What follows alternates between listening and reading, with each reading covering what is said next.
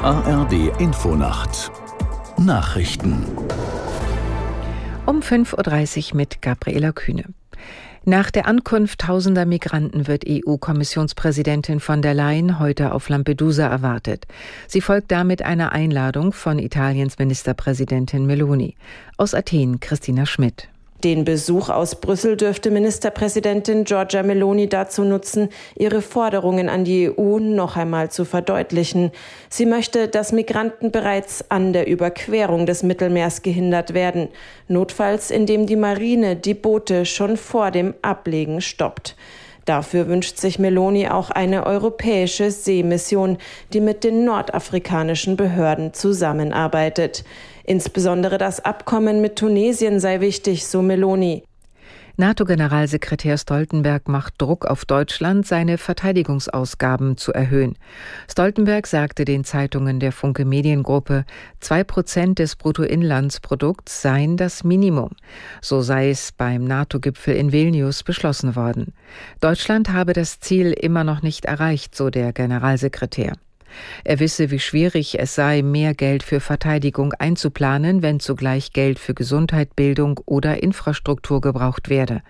Aber wenn Spannungen zunehmen, müssten die Verteidigungsausgaben erhöht werden. Außenministerin Baerbock hat sich für eine grundlegende Reform der Vereinten Nationen ausgesprochen.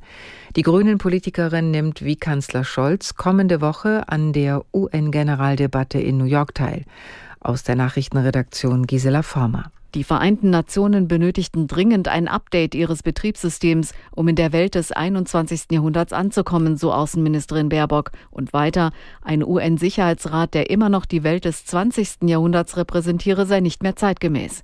Gleichzeitig hob die Grünen-Politikerin anlässlich der 50-jährigen Mitgliedschaft Deutschlands die Bedeutung der Vereinten Nationen hervor.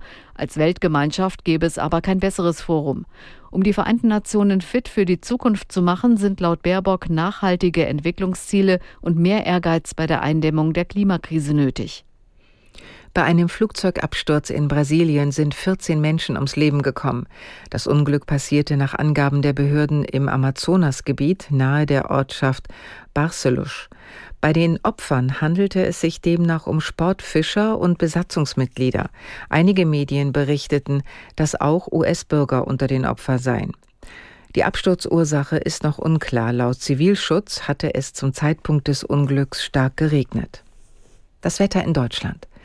Am Tage nach Frühnebel an den Alpen wolkig, gewittrige Schauer möglich, Höchstwerte 21 bis 31 Grad.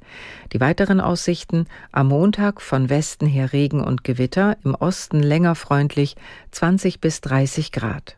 Das waren die Nachrichten.